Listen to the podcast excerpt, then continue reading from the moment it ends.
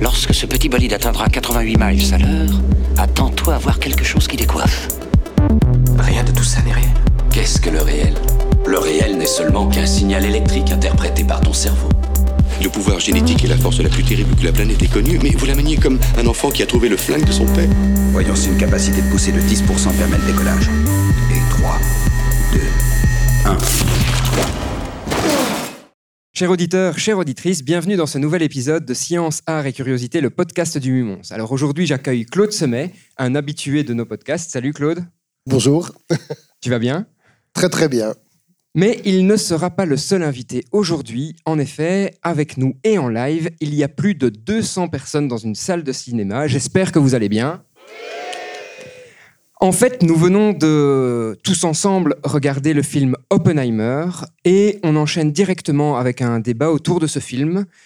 Et vous l'aurez compris, chers auditeurs, chères auditrices, ce sera le sujet de notre podcast aujourd'hui, le film Oppenheimer, et surtout ben, toutes les questions qu'on peut se poser directement après avoir vu le film. Je ne poserai donc aujourd'hui exceptionnellement que quelques questions et je laisse la place au public qui a participé à cet événement, comme je le disais, hein, organisé conjointement par le Mumons et le cinéma Imagix. Ce seront donc eux, vous en l'occurrence qui êtes en face de moi, qui allez interroger directement Claude. Et je sais qu'il est un petit peu potassé le sujet. hein. Tu m'as dit que tu avais relu une, euh, une biographie d'Oppenheimer. Et comme ça, je l'espère, cher auditeur, chère auditrice, le film n'aura plus de secret pour vous. Alors avant de passer la parole à notre public, quelques petites consignes de sécurité presque. Lorsque vous posez vos questions, tenez bien le micro proche de votre bouche pour que tout le monde entende bien ce que vous dites. Et surtout, surtout, au grand jamais, ne posez pas de questions si vous n'avez pas le micro. Sinon, les auditeurs et les auditrices ne vous entendront pas. Alors maintenant, je vais laisser la parole à Claude. Et avant de passer aux questions, est-ce que tu peux nous donner ton avis sur le film que tu as vu deux fois, je crois? Oui, oui, j'ai vu une première fois le film pour euh, préparer un petit peu, euh, voir un petit peu ce qui était réaliste, ce qui n'était pas dans le film. Moi, j'ai beaucoup aimé. Euh, évidemment, c'est un, c'est un style un peu particulier puisque on a affaire à toute une série de flashbacks. Il n'y a pas d'ordre chronologique facile à saisir. Et donc, il faut rester très concentré pour, pour apprécier bien le film. Euh, je pense aussi qu'en étant physicien, on l'apprécie un tout petit peu plus qu'un public normal, vu que les personnages principaux sont des personnes euh, dont tous les physiciens ont entendu parler au, cours de leurs études. Euh, je trouve le film très bien mené. En trois heures, on, ne s'ennuie pas. Enfin, en tout cas, moi, je me suis pas ennuyé. Pourtant, je l'ai vu deux fois. Je trouvais ça très bien. Je n'ai qu'un un seul regret peut-être pour le film, c'est un choix du réalisateur et on peut le comprendre. C'est que, bien sûr, on montre la joie de l'équipe de Los Alamos et d'une manière générale des Américains après le largage réussi des bombes atomiques sur Nagasaki et Hiroshima, puisque ça mettait fin à la guerre. C'est quand même pas rien. On évoque un petit peu les conséquences des bombardements atomiques dans une vision d'Oppenheimer où il marche sur un cadavre calciné. Je pense que ça aurait mérité peut-être un peu plus de développement pour montrer que, au-delà de la réussite scientifique, au-delà de la fin de la guerre, ben, il y avait quand même euh, deux villes qui avaient été atomisées avec euh, 200 000 victimes directes ou indirectes.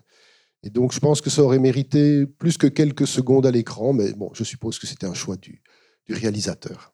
Et avant de vous laisser poser vos questions, j'en profite pour souligner que Claude et moi avons déjà enregistré un podcast sur une autre œuvre qui parle du projet Manhattan et de l'élaboration de la bombe atomique. C'est cette bande dessinée qui s'appelle La bombe, où justement tous les points que relevait Claude et qui ne sont pas nécessairement traités dans le film, là, sont traités avec beaucoup de brio et, beaucoup de sensibilité aussi, où on voit justement toute la nuance des différentes opinions de tous les chercheurs qui ont participé au projet. Et promis, maintenant je me tais. C'est donc à vous de poser les questions. La première est la plus difficile. D'habitude, c'est Claude qui la pose. Mais voilà, ici, il est sur scène, donc je vous laisse la parole. Oui, bonsoir. Euh, J'ai une question qui est peut-être un, peu précise, qui n'a pas été abordée dans, dans le film. Il s'agit de l'enrichissement de, l'uranium. parce que Je crois que c'était le, point clé au départ de, de toute euh, euh, possibilité de faire une bombe. Alors bon, je ne suis pas physicien, mais j'ai quand même lu un petit peu comme quoi il y aurait eu deux étapes, une diffusion thermique, semble-t-il, et une séparation électromagnétique euh, isotopique pour arriver à un enrichissement euh, menant à l'uranium 235. Alors ma question, c'est tout ça a été fait visiblement euh, dans le Tennessee, on en a un petit peu évoqué dans le film. Alors dans quelle mesure c'était une première? Parce que euh, je suppose que l'enrichissement de l'uranium n'avait pas nécessairement eu de but précédemment, puisque le nucléaire n'existait pas, même au niveau civil, sans doute avant le projet Manhattan. Donc voilà, est-ce que la vraie prouesse finalement au-delà de la bombe, n'a pas été cet enrichissement? Et dans quelle mesure ça demandait des, des développements industriels très importants? Et voilà, est-ce que vraiment ça a été une réelle prouesse? Deuxièmement, on parle, on évoque souvent, il y a eu des films là-dessus, sur l'eau lourde que les Allemands euh, voulaient avoir donc en Norvège, ou le fameux film sur euh, l'eau lourde. Et là, je vois pas très bien ce que les Allemands euh, comptaient faire avec cette eau lourde. Je vois pas le lien avec la bombe A. Merci beaucoup. Alors effectivement, euh, un des problèmes de la production d'une arme nucléaire, c'est la production du matériau fissile. Alors, vous avez deux possibilités, soit l'uranium 235, soit le plutonium 239. Le problème avec l'uranium 235, c'est qu'il est présent pour 0,7% dans le minerai naturel. Et donc, vous devez en fait arriver à concentrer ce plutonium. Donc, vous devez arriver à enlever le plus possible d'uranium 238 pour ne garder que le 235. Le problème, c'est que 235 et 238 sont des isotopes du même élément, c'est-à-dire ils ont les mêmes propriétés chimiques. Donc vous ne pouvez pas faire une purification chimique, c'est absolument impossible. Donc vous devez trouver d'autres moyens. Et un des moyens qui a été utilisé, c'est en fait euh, de produire d'abord avec de l'uranium un gaz qui s'appelle l'hexafluorure d'uranium, et ensuite de le faire diffuser à travers des parois euh, poreuses. Et l'idée, c'est que la vitesse de diffusion n'est pas la même suivant que vous avez de l'uranium 235 ou de l'uranium 238. Le problème, c'est que c'est un procédé très lent et très coûteux qui exige des installations énormes parce qu'il faut d'énormes tunnels de diffusion et c'est très très difficile à faire. Et donc, il a fait en fait des énormes usines à Oak Ridge pour purifier cet uranium. Donc, c'était un des gros gros problèmes qu'il y avait, c'était obtenir de l'uranium 235 propre pour un usage militaire, c'est-à-dire concentré à 85%. Il faut savoir que dans nos centrales nucléaires, l'uranium 235 est concentré à 3, 4, 5%, pas plus. Donc obtenir de l'uranium 235 concentré, c'est très difficile.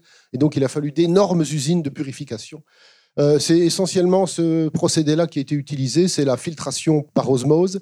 Mais maintenant, on utilise plutôt l'ultracentrifugation qui est un procédé beaucoup plus rapide, mais il faut des machines très particulières, des centrifugeuses ultra, ultra, ultra rapides, dont la technologie n'est pas évidente non plus. Voilà. Alors, il y a un autre procédé quand même, parce que vous pouvez aussi faire une bombe atomique, non pas avec de l'uranium 235, mais avec du plutonium 239. Le problème du plutonium 239, c'est qu'il n'y en a plus sur Terre. Il s'est désintégré depuis longtemps. Par contre, vous pouvez le produire dans un réacteur nucléaire. À partir de l'uranium 238, quand le réacteur nucléaire fonctionne, certains noyaux d'uranium-238 vont capturer un neutron et vont se transformer en plutonium-239. Et ça, par contre, c'est facile, parce que le plutonium et l'uranium n'ont pas les mêmes propriétés chimiques. Donc vous pouvez purifier chimiquement. La difficulté, c'était donc d'obtenir un réacteur nucléaire capable de produire du plutonium-239 pour euh, en avoir suffisamment pour faire une bombe atomique. L'avantage du plutonium, c'est qu'il en faut moins.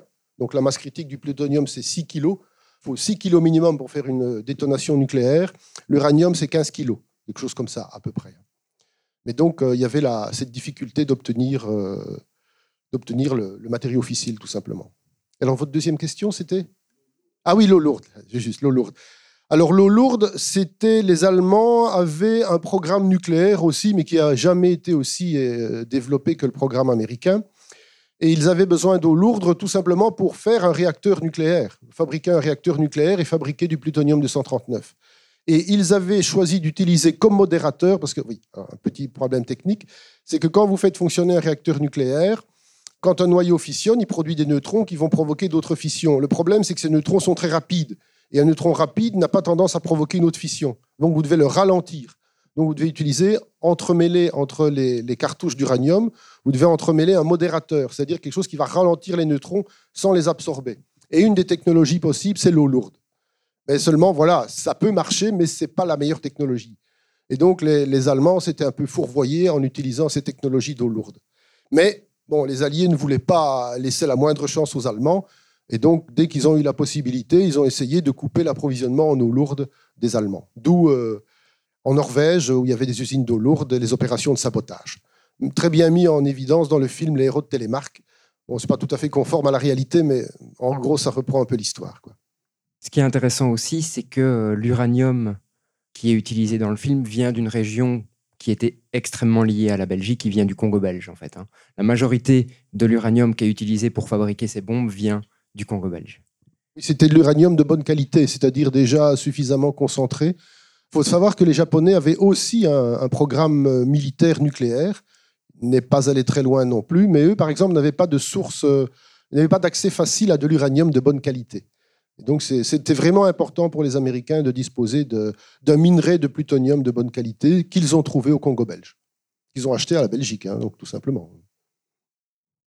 Merci. Il y, a, il y a deux, il y a deux aspects dans le film qui, qui apparaissent en filigrane. Il y a la première chose, c'est la, la reconnaissance des scientifiques dans ce qu'ils apportent dans l'histoire de la science.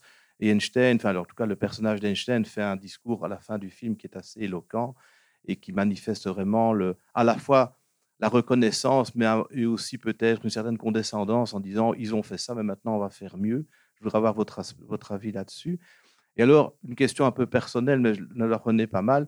Si maintenant vous invitait à participer à un programme d'élaboration d'une arme tout à fait no- nouvelle en utilisant vos connaissances, en connaissant aussi les risques potentiels que cela peut déclencher, est-ce que vous auriez aussi, euh, enfin je, je vous espérer, mais j'aimerais bien avoir votre réponse, une réflexion morale et éthique sur la question?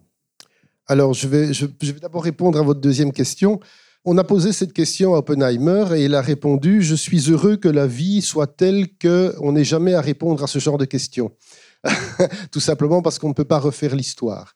Alors, d'un point de vue personnel, je n'ai jamais souhaité travailler dans un programme militaire. C'est une opinion. Maintenant, si on me disait que euh, une puissance euh, dictatoriale, euh, sans pitié, veut maîtriser le monde et couper les libertés partout et qu'il faut développer avant elle une arme qui va permettre d'avoir l'avantage, peut-être bien que je choisirais l'option d'Oppenheimer, oui, oui. Mais ce ne serait pas de gaieté de cœur. Mais on est parfois obligé dans la vie de faire des choses qu'on n'a pas envie de faire. Simplement, on les fait parce qu'il faut les faire.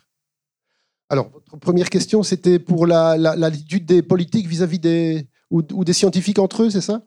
C'est un peu difficile. La manière dont ça a été présenté dans le film, la suppression, le non-renouvellement plutôt de l'habilitation, c'est-à-dire, il faut bien comprendre ce que ça veut dire l'habilitation, ça veut dire avoir le droit de participer à des, des réunions, on va décider de la politique nucléaire. Ça veut dire aussi avoir accès à des informations sensibles. Donc, si on vous enlève cette habilitation, non seulement on vous demande plus votre avis, mais en plus on vous donne plus les informations. Et puis c'est un désaveu complet. hein. Pratiquement, on dit on n'a plus confiance en vous. Alors, je ne sais pas comment. euh, la manière dont c'est présenté dans le film ne correspond peut-être pas tout à fait à, à la manière dont ça s'est déroulé historiquement. C'est un peu difficile de dire on, on présente ça comme une machination de Lewis Strauss. C'est pas sûr que ce soit ça. Il y avait euh, probablement, euh, à l'époque du macartisme, il y avait un tas de politiciens américains qui avaient dans le viseur n'importe qui qui possédait la moindre trace de rouge sur lui ou qui l'avait possédé dans le passé. Et donc, il y avait une défiance vis-à-vis d'un certain nombre de personnes. Enfin, je ne sais pas si ça répond à votre question. C'est la manière dont ça s'est passé dans le film, c'est un peu romancé quand même, à mon avis. Je ne crois pas qu'il y avait un complot de, de Lévi Strauss. Euh, L'histoire me fait un peu penser à, à Amadeus, où on voit une espèce de complot de Salieri pour détruire Mozart. Bon, c'est pas comme ça que ça s'est passé dans la réalité, mais cinématographiquement parlant, ça passe bien. Je pense que c'est ce qui s'est passé ici aussi avec le film de Nolan. Euh, voilà, bonjour. Merci pour euh, l'organisation de ce débat.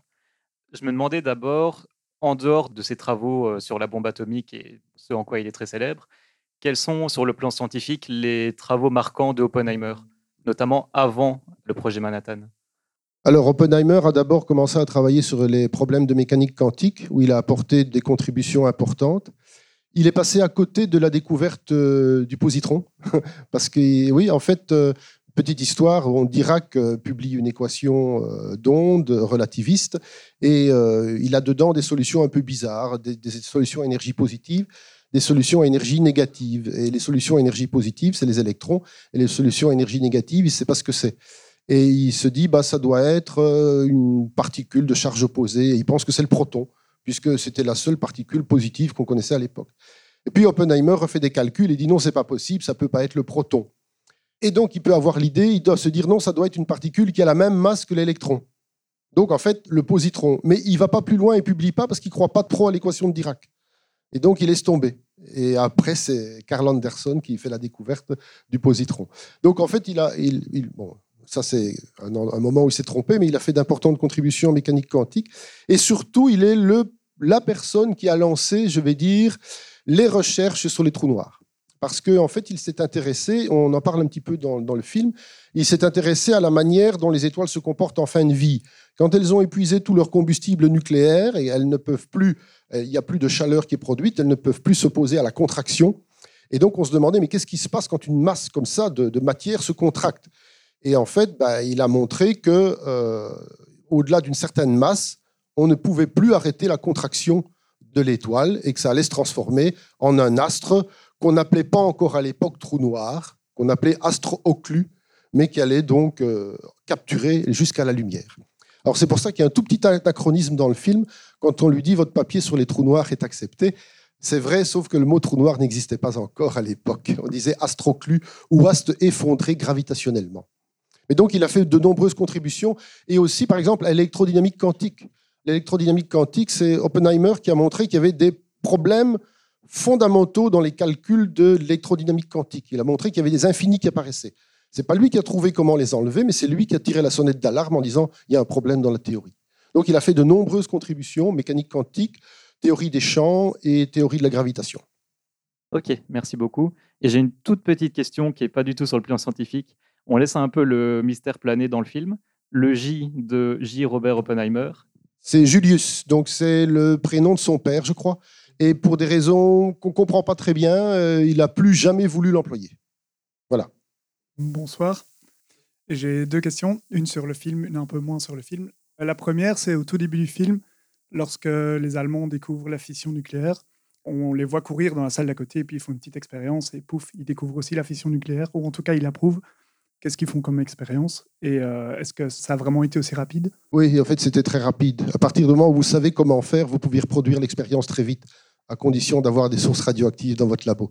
Et donc, ce qu'ils ont fait, c'est simplement euh, bombarder un élément avec euh, des neutrons. Ils avaient une source de neutrons. En fait, une source de neutrons, c'est pas très compliqué à avoir. Vous mettez, euh, par exemple, de l'américium, qui est un élément qui se désintègre en émettant des particules alpha. Vous mettez du beryllium autour. Et le beryllium, en recevant des particules alpha, il émet des neutrons.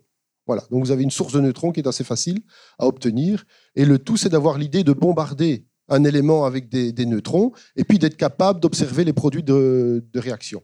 Et ça, ils avaient ce qu'il fallait pour l'observer. Donc en fait, je, ne dis pas que ça a pris cinq minutes, mais sans doute que dans les heures ou dans les jours qui ont suivi, l'expérience a été reproduite dans plusieurs laboratoires. Il fallait d'abord croire que la fission était possible. Un certain nombre de personnes, dont Oppenheimer, ne croyaient pas que c'était possible. Et donc, euh, à partir du moment où ça a été démontré, bien, les, gens savaient comment faire les manips et ils les ont refaites. Et ça a été très, très, très rapide. Je donne un petit exemple qui était un petit peu plus courant. Je ne sais pas si vous vous rappelez, il y a quelques années, la découverte des céramiques supraconductrices, qui étaient supraconductrices à température de l'azote liquide. Eh bien, euh, le lendemain, tous les labos du monde étaient capables de reproduire les céramiques. Il fallait savoir comment faire, évidemment. C'est le problème de l'œuf de Colomb. Une fois qu'on vous a montré, c'est beaucoup plus facile. Mais donc, oui, ça a été très vite, effectivement. Merci. Et la deuxième question, c'est sur euh, les applications du nucléaire dans le futur. Donc, euh, selon vous, quelle va être l'évolution dans l'armement et puis peut-être aussi des, applications majeures dans d'autres secteurs? On parle notamment beaucoup de l'énergie. Quel est votre avis euh, là-dessus? Dans les armements, on a déjà beaucoup. Hein. On a les bombes atomiques, on a les bombes H, donc qui sont beaucoup plus puissantes, mille fois plus puissantes que les bombes qui ont détruit Hiroshima et Nagasaki. On a les bombes à neutrons qui produisent plus de neutrons que de dégâts matériels, ce qui permet de les utiliser en territoire même allié. On a réussi à miniaturiser les bombes, donc en faire des beaucoup plus petites. Bon, je suppose qu'il y aura encore des gens qui auront des idées dans le futur pour euh, trouver des améliorations techniques, mais euh, essentiellement, on a déjà à peu près tout ce qu'on pourrait rêver d'avoir, si j'ose dire. Les choses qui vont évoluer, ce seront les vecteurs, donc c'est-à-dire les engins qui vont les transporter. On a déjà euh, les, fameux missiles hypersoniques que les Russes ont développés. Euh, ça peut être des vecteurs possibles pour transporter des armes nucléaires. Et puis, on peut songer aussi à des systèmes intelligents, donc d'intelligence artificielle, qui pourraient piloter ce genre de choses. Mais autrement, en technologie nucléaire, on a déjà beaucoup d'armes disponibles. Euh, le développement, c'est plutôt dans la miniaturisation, la fiabilité et le transport, donc les vecteurs de charge. Pour le civil, ah, le civil, ça va dépendre essentiellement de ce que la société va accepter. Est-ce qu'on va accepter encore de faire de l'énergie nucléaire, de l'électricité à partir d'énergie nucléaire? C'est possible. On a toute une série de, projets pour le moment en chantier. On a les réacteurs nucléaires de quatrième génération, mais qui prennent beaucoup plus de temps que prévu. Hein. On sait les problèmes que les EPR ont en France pour être construits. Il me semble qu'il y en a un en Norvège aussi qui devrait être construit. Donc ça, ce sont les réacteurs nucléaires de nouvelle génération. Les nouveaux réacteurs produisent moins de déchets et sont beaucoup plus sûrs. Mais bon, il faut les construire, c'est pas facile. Il y a des projets de réacteurs à thorium. Alors le thorium, c'est pratique parce qu'il y en a beaucoup sur Terre, plus que de l'uranium. Il est mieux réparti, donc on peut en trouver un peu partout. Euh, en plus, il produit moins de déchets nucléaires et c'est impossible de faire une bombe atomique avec. Alors vous allez me dire, il n'y a que des avantages. Ouais, le problème, c'est qu'il ne se laisse pas fissionner facilement. C'est très très compliqué d'utiliser le thorium pour faire des centrales nucléaires. Beaucoup plus compliqué que d'utiliser de l'uranium ou du plutonium. Et c'est pour ça qu'on a pris cette filière uranium-plutonium d'abord, parce que c'est facile. Enfin, entre guillemets, c'est facile. On peut le faire. Le thorium, c'est pas évident. L'autre possibilité, euh, ce sont des réacteurs. Alors, les réacteurs à thorium, c'est ce qu'on appelle des réacteurs à sel fondu, mais c'est beaucoup de technologie, c'est très complexe. L'autre technologie qui va peut-être être développée dans l'avenir, ce sont les euh, petits réacteurs nucléaires, les Small Modular Reactors, les SMR, qui sont des petits réacteurs euh, qui pourraient produire de l'énergie sur demande, qui seraient très mobiles et qui auraient en gros le volume d'un gros camion. Donc on pourrait déplacer où on veut et allumer et éteindre beaucoup plus facilement qu'une centrale nucléaire qui est quand même un gros bazar. Une centrale nucléaire, ce n'est pas un interrupteur on-off, hein, ça met des jours et des jours pour démarrer ou pour arrêter. Ces réacteurs pourraient être démarrés sur demande en quelques heures. Donc ça, c'est une autre possibilité d'évolution aussi. Dernière possibilité, mais là on quitte la fission, on rentre dans le monde de la fusion, ce serait d'arriver enfin à faire la fusion thermonucléaire, où là on aurait de l'énergie en quantité quasiment illimitée, puisque euh, le matériau, euh, c'est du deutérium, c'est de l'eau lourde qu'on trouve dans nos océans. On a de l'énergie pour des millions d'années avec ça. Mais euh, c'est difficile. Recréer un soleil sur Terre et le maintenir stable pour produire de l'électricité, c'est pas facile. Ça fait plus de 50 ans qu'on essaye, puis on progresse, mais c'est très très lent. Il faudra voir ce que le projet ITER, qui est en train d'être construit à Cadarache, va faire dans l'avenir. Est-ce qu'on va arriver à faire quelque chose de d'énergétiquement stable, de rentable? C'est pas encore tout à fait évident. Euh, malheureusement, vu les retards que le programme prend, bah, euh, ici, les premiers démarrages de réacteurs devaient être en 2024. Ça va être sans doute retardé de plusieurs années, voire cinq ans. Donc on ne sait pas. Donc il y a sans doute beaucoup de possibilités, tant en fission qu'en fusion. Mais euh, les progrès qu'on peut attendre de la fusion thermonucléaire seront lents, seront très très lents. Il ne faut pas compter là-dessus pour résoudre la crise énergétique. Probablement que si tout se passe bien, les premiers réacteurs à fusion thermonucléaire qui marcheront, s'ils marchent un jour, euh, ce ne sera pas avant 50 ans. C'est des programmes à très long terme. Bonjour. Euh, moi, j'ai une question qui n'a pas tellement à voir avec le nucléaire, mais plutôt avec l'éthique, qui est très montrée dans le film. On a maintenant des, problèmes de changement climatique. Les scientifiques sont tout à fait au courant. Il y a des scientifiques qui s'amusent à faire des choses, euh, style envoyer une petite bombinette dans les nuages pour faire tomber des produits chimiques et pour faire pleuvoir là où eux ont envie qu'il pleuve au détriment évidemment des autres. Et tout ça, point de vue éthique, ben, c'est le même genre de, prise de conscience. Est-ce que je le fais? Est-ce que je le fais pas? Et donc, euh, ma question est, voilà, quid de l'éthique dans les sciences? Vaste problème. Alors, bon, une bonne partie des scientifiques ne sont pas confrontés à des problèmes éthiques, tout simplement parce que leurs recherches n'ont pas soit d'application pratique, pas d'application pratique directe, soit pas d'application pratique qui pose des problèmes éthiques. Ça, c'est tout à fait clair. Maintenant, pour les autres, je dirais qu'il y a plusieurs choses. Ça va dépendre du scientifique. D'abord, il faut savoir que, mais vous ne le répétez à personne, ça reste entre nous, les scientifiques, ce sont pour un certain nombre de grands enfants qui ont des jouets qui coûtent très cher. Et donc, euh, on a une idée, on la poursuit et on s'amuse avec, et puis on ne on voit pas plus loin. Donc ça, c'est clair. Il y a aussi des scientifiques orgueilleux qui ne veulent pas que ce soit quelqu'un d'autre qui fasse leur découverte, même si cette découverte doit conduire à des catastrophes. Il y, a, ce genre de choses. Et puis il y a des scientifiques qui ont des problèmes éthiques, un peu comme Oppenheimer. Oppenheimer n'a pas émis de regrets, enfin pas à ma connaissance en tout cas, jamais publiquement il n'a émis de regrets sur ce qu'il avait fait. Ça ne l'a pas empêché d'être très tourmenté et d'avoir, comme il dit, des scrupules. Parce que je pense qu'au début, ça a été un défi scientifique pour lui et pour euh, toute l'équipe. Mais ils se sont quand même très vite rendus compte que quand on allait développer l'arme nucléaire, on allait développer quelque chose qui était potentiellement dangereux pour toute l'humanité. Et donc, euh, ils auraient pu dire non, je ne participe pas à ça. Et d'un autre côté, il y avait la pression des, Allemands. Oui, les scientifiques à l'époque ne savaient pas que les Allemands n'étaient pas si avancés que ça dans leur programme nucléaire. Ils avaient vraiment peur que les nazis développent leur bombe atomique avant eux. Et donc, dans ce cas-là, c'était fini. Quoi. Et c'était plié, la guerre était, était, pliée pour les nazis, ça c'est clair. Donc, euh, l'idée, c'était de se dire, euh, OK, c'est dangereux, mais je dois le faire parce que sinon, on se dirige vers une dictature mondiale épouvantable. Et ça torture les gens, évidemment. Euh, après, l'attitude que les scientifiques ont eue, ça a été très divers. Quelqu'un comme Teller, lui, euh, qui était anticommuniste farouche, il voulait absolument qu'on développe la bombe H euh, avant les soviétiques pour qu'il n'y ait pas de risque de guerre. Vous avez des gens comme Zillard qui demandaient qu'on place la, totalité de l'arsenal nucléaire sous contrôle de l'ONU, ce que les Russes ont refusé à une époque aussi d'ailleurs. Euh, donc il y a des scientifiques qui ont des scrupules, et puis parfois malgré les scrupules, il faut quand même passer outre parce que la situation l'exige. C'est comme on posait la question tout à l'heure, est-ce que je l'aurais fait ou est-ce que je l'aurais pas fait? Ben, Ça dépend des circonstances. Bonsoir et merci pour la projection. J'aurais deux petites questions concernant le fameux risque de combustion de l'atmosphère qui est décrit dans le film. La première question, c'est est-ce qu'on sait quelle était la valeur de ce risque euh, au moment des essais dans le Salamos? Parce qu'on laisse planer un, chiffre non nul, mais sans vraiment donner de, de chiffres. Et la deuxième question, c'est est-ce que ce risque augmente significativement au fur et à mesure de la taille de la bombe? Parce qu'aujourd'hui, on a fait malheureusement beaucoup plus gros que les deux bombes A euh, d'Hiroshima et de Nagasaki. Alors, euh, bon, je peux vous rassurer tout de suite, c'est absolument impossible. Quelle que soit la bombe qu'on fasse exploser dans l'atmosphère, on va jamais allumer une réaction de fusion. En fait, l'idée, c'était que si vous mettez des conditions de température et de pression suffisantes, vous allez arriver à faire fusionner les noyaux d'azote qui sont présents dans l'atmosphère pour produire du magnésium. Et là, ça fait une réaction de fusion thermonucléaire extrêmement énergétique. On sait maintenant que c'est absolument impossible. Quelle que soit la quantité d'énergie que vous allez dégager dans l'atmosphère, jamais vous n'allez arriver à l'allumer. Donc ça, déjà, on peut être tranquille à ce sujet-là. À l'époque, ce n'était pas aussi évident que ça parce qu'ils ne disposaient pas de toutes les données dont on dispose actuellement. Par exemple, ils ignoraient un certain nombre de choses sur la manière dont euh, deux azotes peuvent fusionner. Donc, ils avaient fait des calculs, mais ils avaient quand même été prudents. Ils avaient fait, en fait, pourquoi l'atmosphère pourrait s'allumer?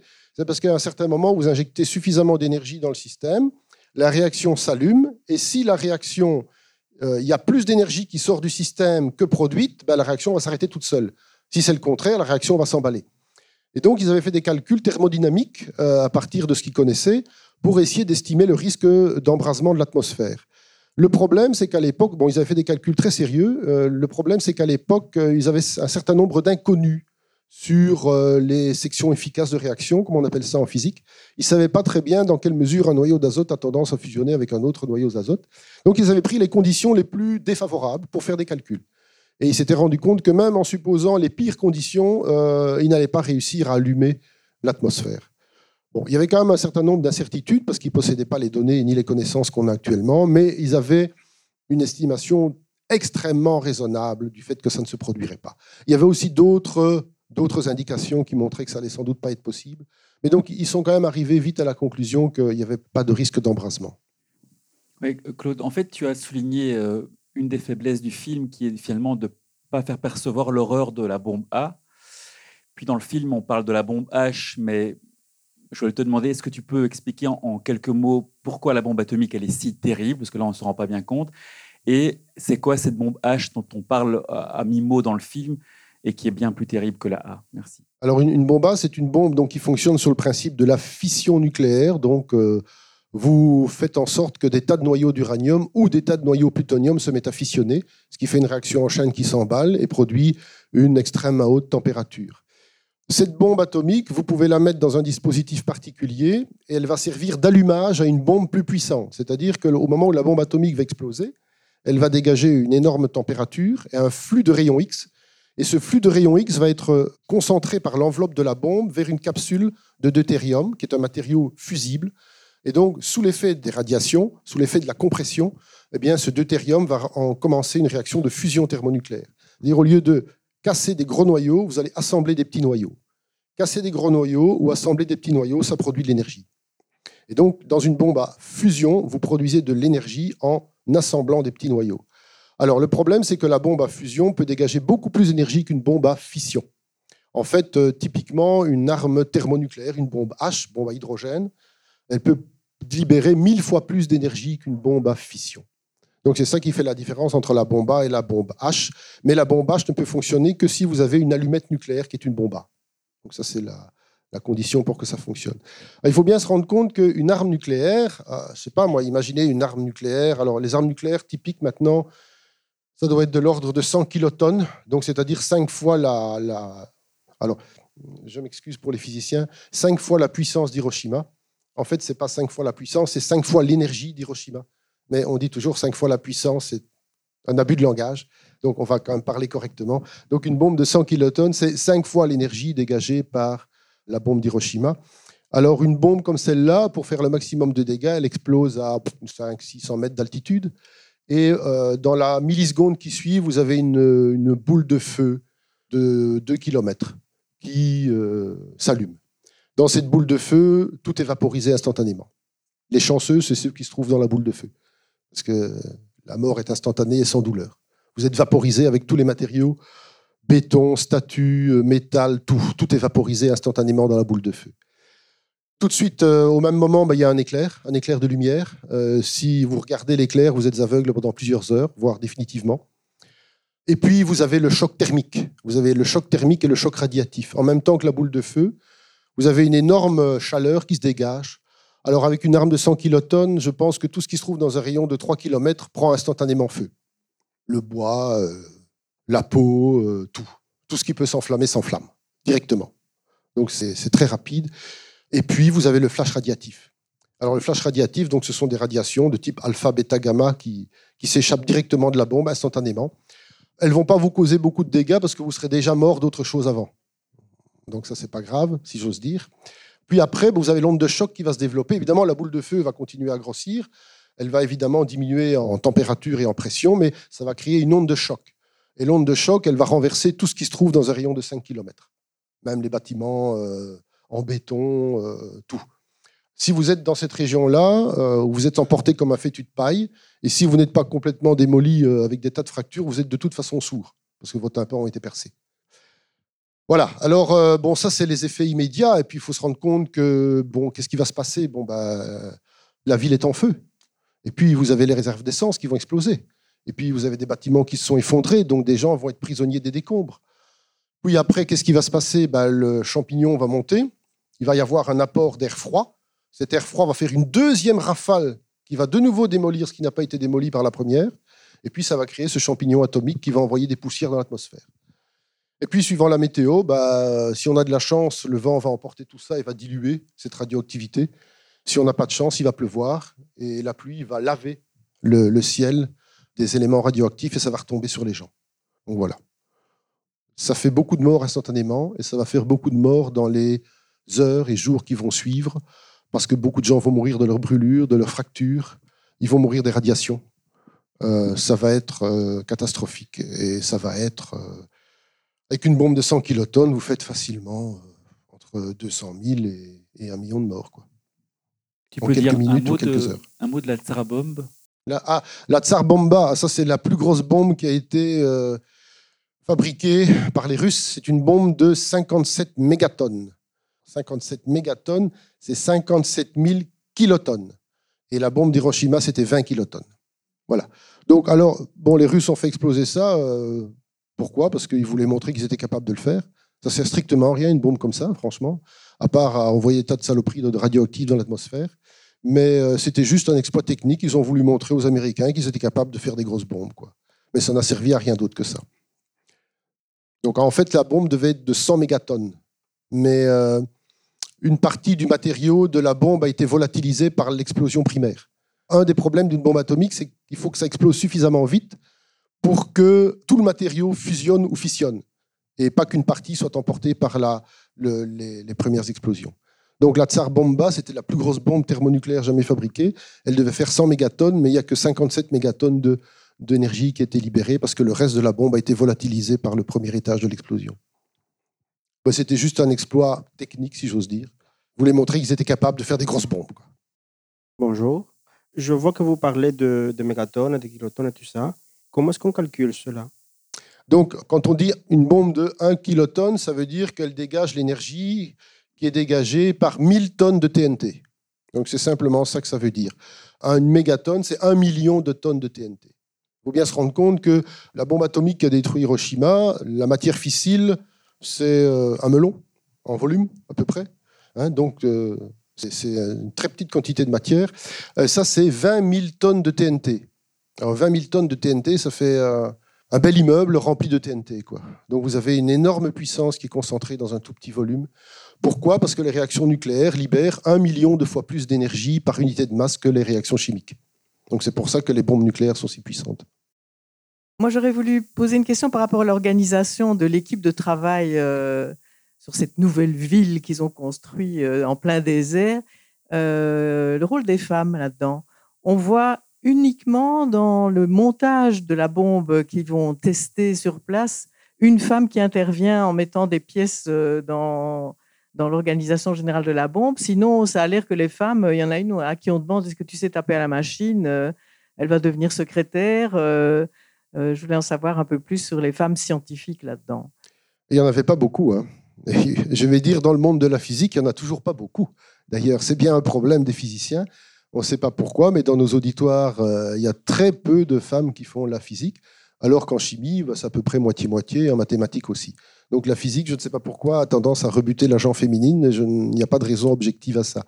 Bon, je pense qu'à l'époque, il ne faut pas se leurrer, hein, la science était dominée par les hommes, et c'était les hommes qui occupaient tous les postes clés. D'ailleurs, tous les grands physiciens de l'époque, ce sont des hommes. La seule femme euh, qui avait voix au chapitre en sciences, à une époque, c'était Marie Curie, évidemment, faut pas l'oublier, c'est quand même elle qui a découvert le radium et le polonium. Et puis, il y a eu Lise Meitner, qui a trouvé la fission avec Otto Hahn, en fait. Mais euh, à part ça, euh, des grandes figures féminines euh, dans le monde de la science, il n'y en avait pas beaucoup, euh, tout simplement parce que c'était, à l'époque, c'était pas une voie qui était considérée comme euh, intéressante ou socialement favorisée pour les femmes, quoi, tout simplement. Donc il y avait des femmes, évidemment, mais c'était les épouses des physiciens. Et puis il y avait quelques femmes quand même qui étaient dans les équipes scientifiques, hein, mais il n'y en avait pas beaucoup. C'était pas la majorité des scientifiques, ça c'est clair. Mais c'était l'époque. Ce serait différent maintenant, sans doute. Bon, sûrement. Bonsoir Claude, merci d'abord pour ce super événement. J'aurais une petite question quant aux, petites erreurs potentielles ou des, faits qui sont pas réels. Alors tu as parlé un petit peu de certaines libertés euh, scénaristiques, mais avec ton œil aiguisé de physicien, quelles sont les grosses erreurs du film s'il y en a? Les grosses erreurs, je peux pas dire. Euh, en fait, en globalement, ça s'est bien passé comme ça.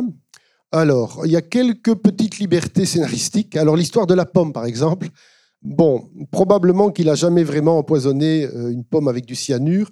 Ce qu'il a déclaré à deux de ses collègues à l'époque, qui travaillaient avec, sur les physiciens euh, Blanquette, qu'il n'aimait pas du tout parce que Blanquette l'obligeait à faire du travail expérimental. Il n'était vraiment pas doué pour ça. Lui, c'était un vrai pur théoricien. Et donc, ce qu'il a dit un jour, je dois rentrer précipitamment parce que j'ai laissé une pomme empoisonnée sur le bureau de Blanquette. Et je ne voudrais pas qu'il arrive des problèmes. Alors, on ne sait pas exactement ce qui s'est passé. En tout cas, il n'y a pas eu de mort, ça c'est sûr. Mais on ne sait pas s'il parlait métaphoriquement. Est-ce qu'il avait vraiment laissé une pomme empoisonnée? Est-ce qu'il avait laissé traîner une grossière erreur dans un de ses calculs? Est-ce qu'il avait laissé un problème compliqué à résoudre qui n'était pas facile? On ne sait pas. On ne le saura jamais et il n'a jamais avoué.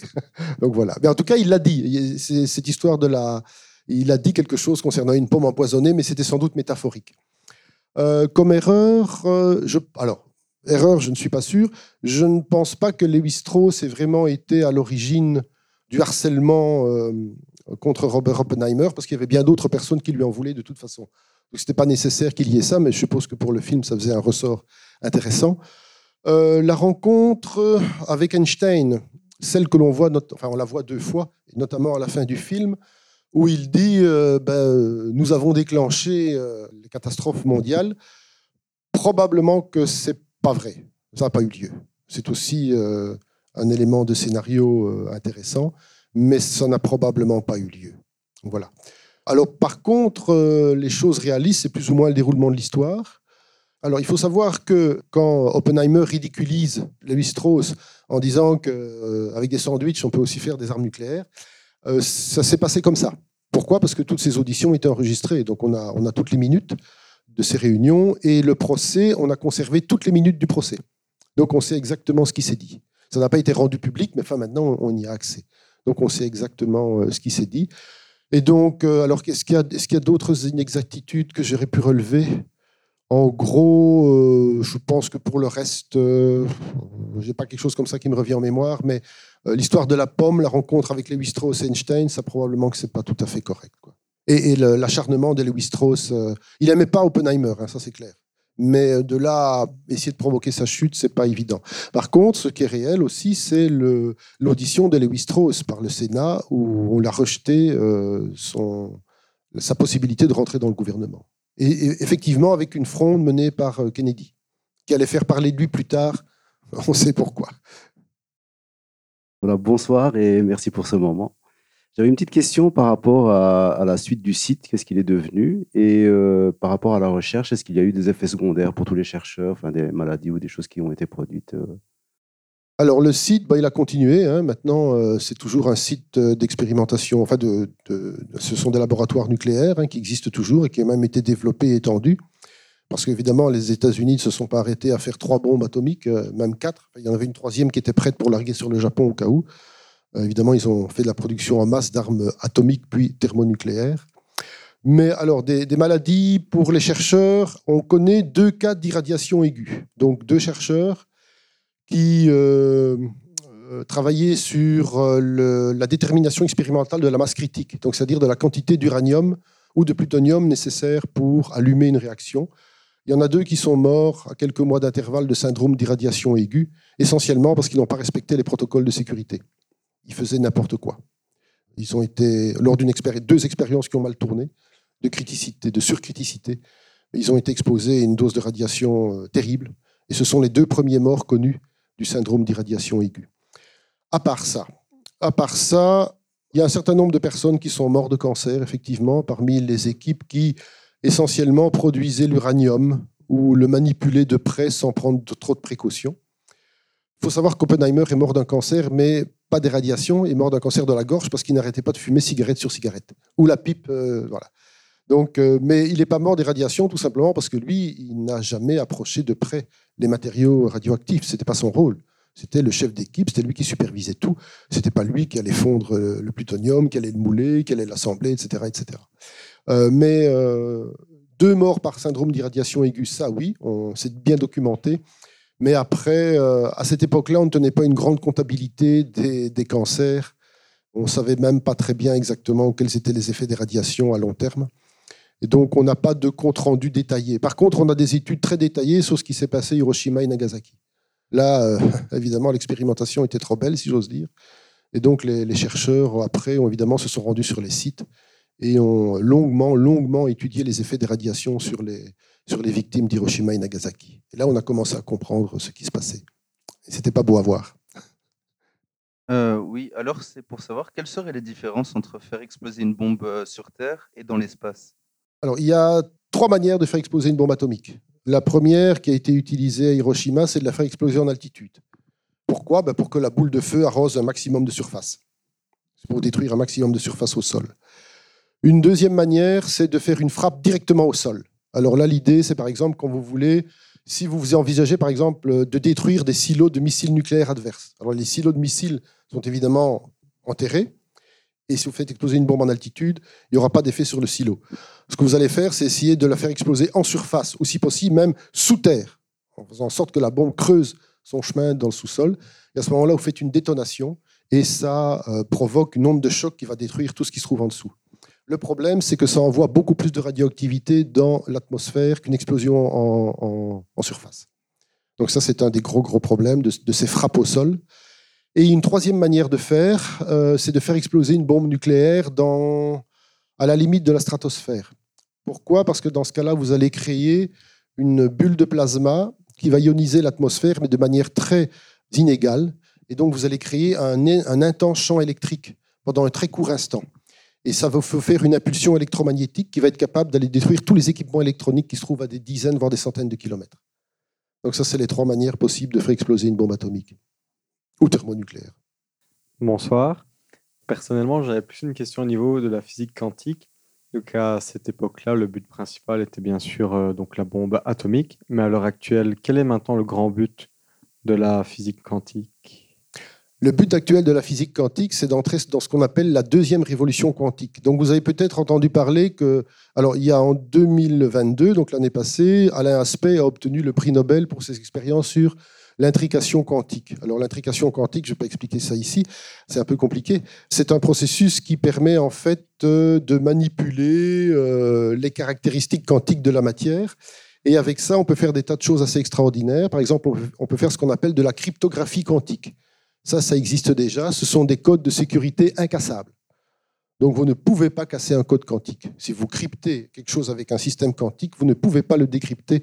Vous pouvez l'intercepter éventuellement, détruire le message, mais vous ne pouvez pas le décrypter. Ça, c'est pas possible.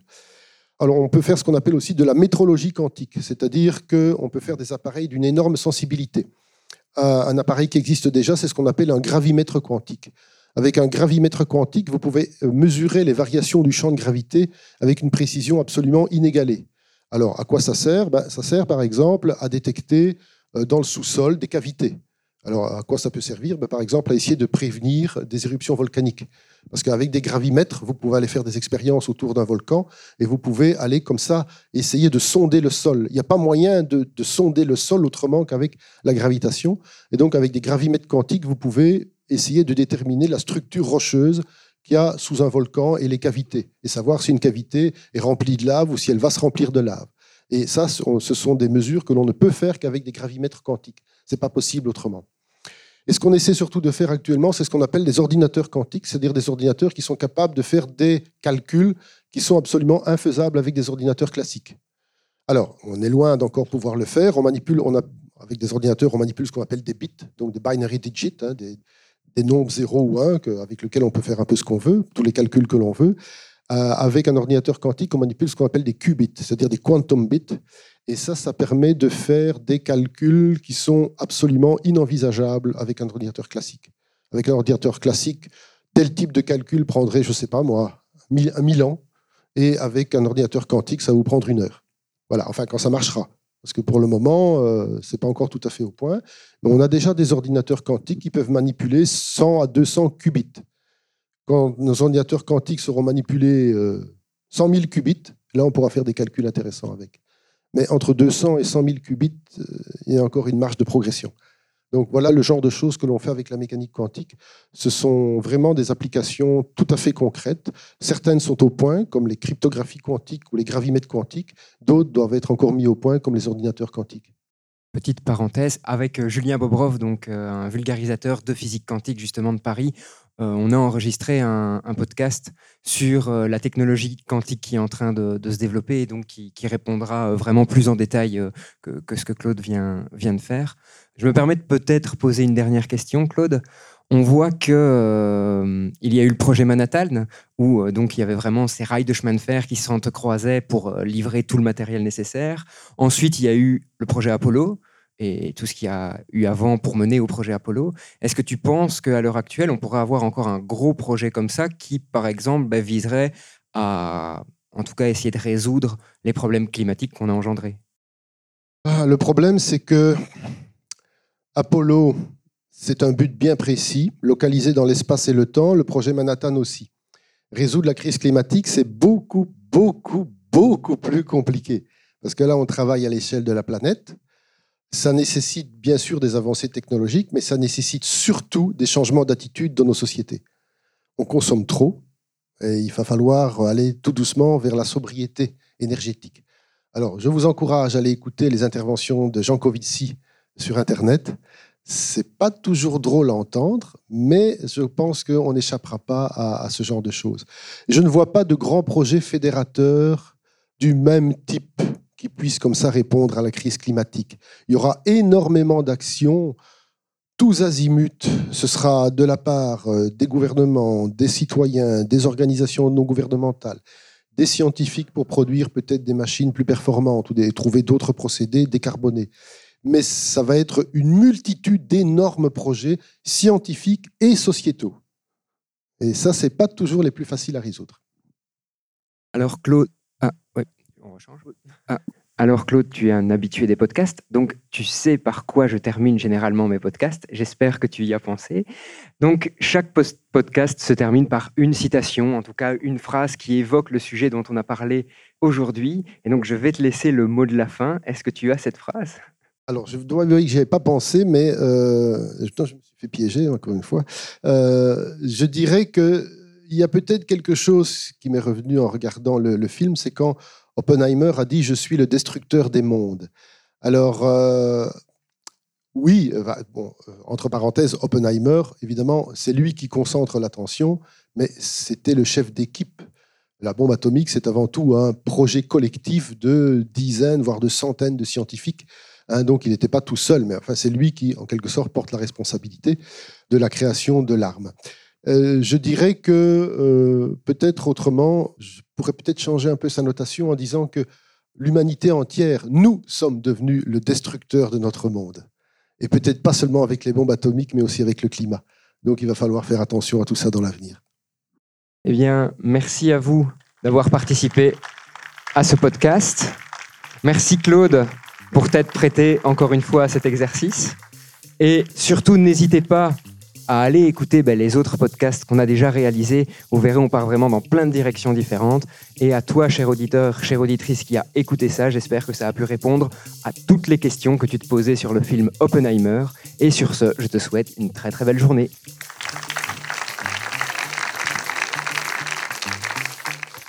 Tu viens d'écouter un épisode du podcast du Mumons. Et franchement, j'espère qu'il t'a plu. D'ailleurs, si en passant, tu veux me faire un retour ou si tu as des idées d'amélioration, surtout n'hésite pas à nous contacter. Tu peux aussi devenir notre ambassadeur et faire découvrir ce podcast tout autour de toi. Si tu as des idées de sujets ou si tu souhaites enregistrer un épisode, surtout n'hésite pas à nous contacter. Rendez-vous sur le site internet mumons.be ou sur la page Facebook du Mumons.